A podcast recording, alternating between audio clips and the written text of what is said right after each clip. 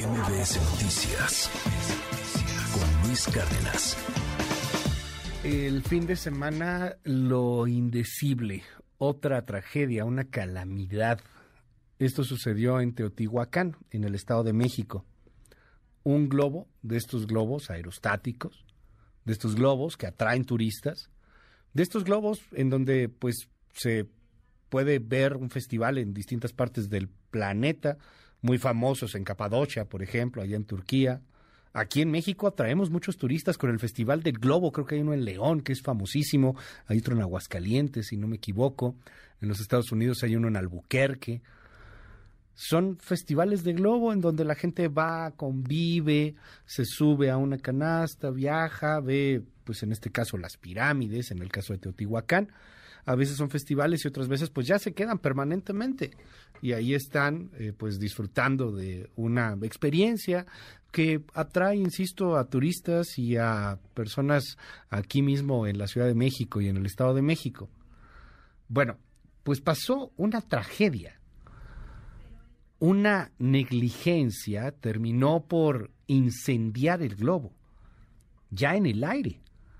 Las imágenes, seguramente usted las ha visto, son escabrosas, dejan, dejan la piel helada. Desde el Estado de México, la crónica es de Juan Gabriel González. Luis Auditorio, buenos días. La Fiscalía General de Justicia del Estado de México detuvo y mantiene en custodia en Tulancingo, Hidalgo, a Víctor N., piloto del globo aerostático que se incendió y desplomó la mañana del sábado primero de abril en Teotihuacán, causándole la muerte a dos personas y dejando gravemente herida a una tercera víctima. Tras los acontecimientos donde la canastilla de un globo flotante se incendió antes de tocar tierra y eso derivó que se volviera a elevar con el fuego incontrolable, Víctor saltó de una altura de 5 metros para después darse a la fuga por no saber controlar el siniestro. Sin embargo, José Edgar y Viridiana, junto con su hija de 13 años, volvieron a elevarse con el globo incendiado. La menor saltó ya cuando el aerostático llevaba una altura de 15 metros, causándole fracturas y quemaduras en varias partes del cuerpo. Sin embargo, sus padres murieron calcinados, pero también por el impacto del desplome final. Por su parte, el gobierno del Estado de México, a través de la Coordinación General de Protección Civil, así como la Comisión Ejecutiva de Atención a Víctimas de la entidad informó que brindaron apoyo a la familia que sufrió el percance, otorgando a la sobreviviente atención médica, así como asesoría jurídica y psicológica. Tras el accidente, la Federación de Globos Aerostáticos de Teotihuacán afirmó que la empresa cuyo flotante causó la muerte de dos personas no pertenece a esta asociación y por lo tanto no tenía permisos y operaba de manera clandestina. Itzel y sus papás habían rentado el globo para festejar el cumpleaños de su mamá antes de emprender el vuelo, se tomaron la última selfie. Tras el accidente, solo ella sobrevivió. José Edgar y Viridiana murieron. El piloto está capturado. Luis, el reporte que tengo. Gracias, Juan Gabriel.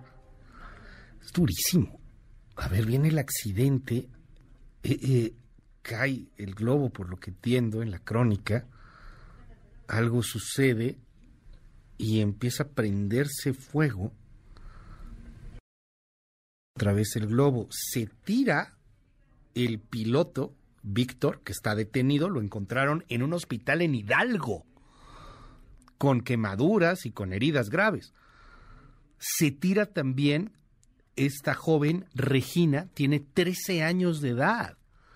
Imagínese nada más el trauma de esta pobre eh, niña, de esta pequeña, bueno, adolescente, al ver pues, lo que sucedió. O sea, sus papás perdieron la vida incinerándose, quemándose en un globo, ¿no? En lo que se supone que iba a ser una tarde tranquila, familiar, bonita. Y José Edgar eh, Nolasco Chávez, el papá de 50 años de edad, se queda en el globo, se termina por, por quemar en el globo. Y Viridiana Becerril, la mamá, eh, pues de 39 años de edad, salta, pero pues ya es, es muy tarde. Pierde la vida también. Desde el 2022 se han registrado seis accidentes ahí en el Estado de México, ahí en Teotihuacán, y estos seis accidentes han dejado 16 heridos. No de esta gravedad los accidentes. Es raro, tengo entendido que es muy raro que pase algo así, que se salga de control el fuego que hace con el aire caliente que el globo se eleve tengo en la línea a la permisionaria de servicios aéreos especializados. Ella conoce mucho sobre estos temas de vuelos aerostáticos, de globos. Ella es Juana María Amador. Gracias, señora, por tomar la comunicación. ¿Cómo está? Buen día. Luis, buenos días a, tus órdenes. Oiga, cuénteme un poco cómo es cómo es este proceso, qué fue lo que pasó con toda la experiencia que tiene, eh, pues manejando, operando, eh, usando estos globos. ¿Qué pasó? ¿Qué salió tan mal? ¿Por, por qué esta tragedia? Pasó por la falta de presencia de la autoridad. Nosotros somos parte de la aviación nacional, nos rige la Agencia Federal de Aviación Civil. de control ya llegaba cualquier globo viejo a operar, un globo que X empresa había sacado ya porque ya cumplió su vida útil, que ya no debía estar en el aire. Hay personas sin escrúpulos que los compraban y los ponían a volar porque aquí sí se podía. los tendría que revisar el gobierno federal, entiendo, ¿no? Porque es una licencia federal. Sí. La Agencia Federal de Aviación Civil en específico, somos parte de la aviación nacional, te repito. Ellos nos rigen, ellos nos dan toda la documentación. Cumplimos con todos los lineamientos que un ala fija, la rotativa, cumplimos con todos los permisos. Estos globos no cumplían con nada. Eran globos viejos que obviamente eh, nadie podía certificar para estar volando. Ya. Eso fue lo que pasó. Obviamente todas las mangueras que lleva estaban ya inservibles. Okay. Entonces fue un desafortunado accidente, obviamente muy lamentable eh, pues igual nuestras condolencias a las víctimas. Claro. Fue algo terrible para todo el gremio porque pues vivimos de ello, pero sabemos ante todo que llevamos vidas. Claro. Dígame algo, eh, para poder tener un globo les piden a ustedes exámenes, inspecciones, etcétera. No están haciendo estas inspecciones pero pues uno como usuario no sabe quién está inspeccionado y quién no está inspeccionado, ¿no? Ahí en, en, Teotihuacán, ¿cuántos de los operadores más o menos podría usted calcular que están de ilegales, que, que no deberían de estar en ese lugar, que tendrían que estar cerrados, que están utilizando globos viejos? ¿Y cómo puede uno como usuario, como turista, saber cuál es seguro y cuál es inseguro? En este momento es un 50% de los globos que ves. ¿Qué me dice? ¿La mitad? Sí, la mitad que no cumplen. Unos no cumplen de manera total, como te mencioné, globos totalmente viejos, y otros de manera parcial, que tienen unos cuantos documentos. ¿Qué cosa? Entonces exigimos a la autoridad que venga y pues que los paren. Les va Deben de pararlos. Sí, claro, les va, les va a bajar mucho el, la afluencia turística, o sea, después de esta tragedia, no creo que haya mucha gente animada para ir a hacerse un paseo en globo, menos con lo que nos dicen, ¿no? La mitad son ilegales. Mira, afortunadamente ayer tuvimos una esperanza, porque el domingo fue, fue espantoso lo que vivimos para todos. Obviamente ya lo veníamos venir, ya se había denunciado, pero no a esta magnitud. O sea, nunca pensamos ver esto aquí en Teotihuacán, pero se vivió y se vio de la manera más terrible. Qué horrible. Ayer fue una esperanza que la gente siguió teniendo confianza y solo operamos las empresas que sí estamos reguladas. Pero el día de hoy volvió a aparecer lo mismo. o, sea, hoy otra vez ahí están ahorita. Sí, los que no tienen documentos en su totalidad no, no aparecieron. Okay. Pero los que están a medias, digamos, que tienen un solo documento, sí salieron. ayer las autoridades, las no Comandancia Regional de Toluca y Comandancia de Pachuca, pararon aeronaves porque no les entregaron toda su documentación, bajaron los pasajeros para garantizar sus vidas. Sí se está trabajando, pero igual hay muchas lagunas en la ley. Sí. Necesitamos que también entren los legisladores a plantear cómo se hace en Estados Unidos, claro. que se haga una legislación total a globos aerostáticos específicamente. Hoy, hoy están regulados como si fueran, ¿qué? ¿Aviones, helicópteros o qué? Sí. Okay. Y un globo aerostático es diferente. No, pues evidentemente, ¿no? Sí, Pero aún así, pues con lo que hay, por favor, pues que se aplique. Oiga. Porque muchos funcionarios sí cumplimos sí, y les damos esa garantía a los clientes que vengan, que nos busquen y también que exijan documentos. Dígame, eh, estamos platicando con Juana María Amador, ella es permisionaria, tiene todos los papeles en regla, se dedica a este tema y, sabe pues al respecto de, estos asuntos de los globos aerostáticos. Eh, han agarrado, está detenido en el hospital Víctor N, el piloto, ¿no? Pero entiendo que hay alguien más detrás, ¿no? O sea, los, los dueños, el que está invirtiendo. O sea, a final de cuentas, el piloto, pues es menor. ¿Qué tan capacitados están esos pilotos de los que no tienen papeles? Mira, como tal, para ser piloto de aerostato es una profesión, tienes que estudiar. Primero entras a un curso, un curso teórico, y luego haces horas prácticas con un instructor capacitado hay que una licencia privada. Esa licencia no te autoriza volar con pasajeros, puedes hacer exhibiciones.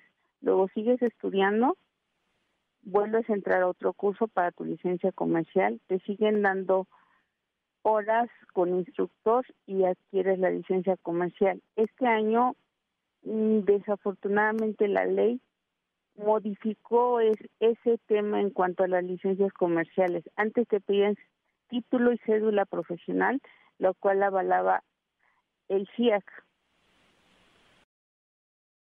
Les da la licencia comercial a todos los pilotos de ala fija y a la rotativa, a todos los pilotos de aviones comerciales.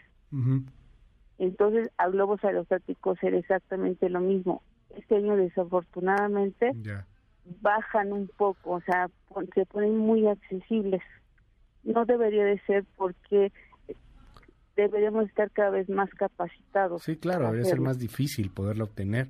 Oiga, ¿cuántos años tarda una persona en poder hacer un globo o poder volar un globo con licencia? O sea, bien, con pasajeros. Eh, deben de ser muchísimas horas de práctica. Un promedio, dos años, tres años, ¿cuánto te tardas? En otros países se dan capacidades, te voy a hacer mención que empiezan con un globo de dos pasajeros. Vuelan 150 horas y le das capacidad para otro globo un poco más grande y así, así sucesivamente. Aquí en México se generaliza. Aquí no hay capacidades, aquí te dan licencia, dice licencia comercial de piloto de aerostato, pero nada más, o sea, no hay capacidades. Debería de ser como, como en Europa con capacidades porque obviamente son horas que te que te obligan a tener en tu bitácora. Ok.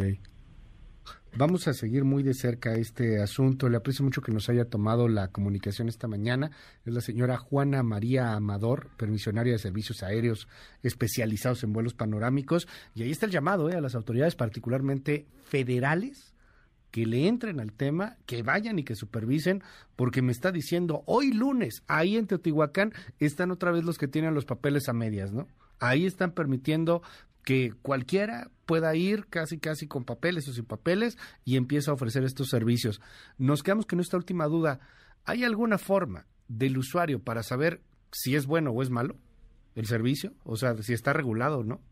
Existe documentación, mira, un globo tiene que tener un certificado de matrícula que está visible, debe estar pegado en el envolvente, un certificado de aeronavegabilidad, seguro, constancia de requisitos técnicos. Teniendo esos cuatro documentos, también tenemos un permiso de vuelos panorámicos, pero teniendo esos cuatro permisos nos dan inicio de operaciones no se está dando con muchas No, yo, lo entiendo, yo lo entiendo, señora Juana, pero, o sea, yo voy a Teotihuacán, yo veo un avión, un globo que se ve amarillo y me encantó y me quiero subir ahí. O sea, ¿hay alguna manera de que yo, de que la persona como usuario lo sepa? exigir documentación. O Ah, sea, esto lo tenemos en papel. Ah, o sea, que te- te ya. menciono lo tenemos en papel. Cuatro y si el usuario nos lo pide, lo tenemos que mostrar. A ver, ¿cuáles son? ¿Nos los repite otra vez, perdón? Certificado de matrícula, Ajá. Certificado de aeronavegabilidad, Matrícula, aeronabilidad, ajá. seguro, Ok. Seguro, ajá. permiso de vuelos panorámicos con inicio de operaciones. Eso es muy importante, deben de tener inicio de operaciones. Su nombre lo dice. Antes de eso no se puede operar. Con inicio de operaciones, perfecto. Son esos cuatro. Sí, nuestra empresa, el Sol Globos, cumple con todos. Ujú. Nos hemos esforzado por ser profesionales, Claro. les garantizamos la mayor seguridad y muchas muchas empresas también aquí, o sea, no solo nosotros, muchas empresas también lo cumplen, Ok. pero exijan la, la licencia del piloto, también tiene que ser una licencia comercial, no privada. No, bueno, sí tiene que regularse esto para que sea más sencillo, no sé, pero no, no debería de haber globos piratas ahí volando. No, y le debemos Claro. le debemos garantizar al turista Sí, que pues. como vas a un aeropuerto Ajá. te subes con esa certeza, Sí, de que esto no va a porque ocurrir. está todo regulado. También somos parte de la aviación nacional, que nos regulen exactamente igual, Ya. para que el turista aborde cualquier globo y tenga la certeza que está regulado. Le aprecio muchísimo estos minutos aquí en MBS. Es la señora Juana María Amador. Muy buenos días. Para servirles. MBS Noticias Cárdenas.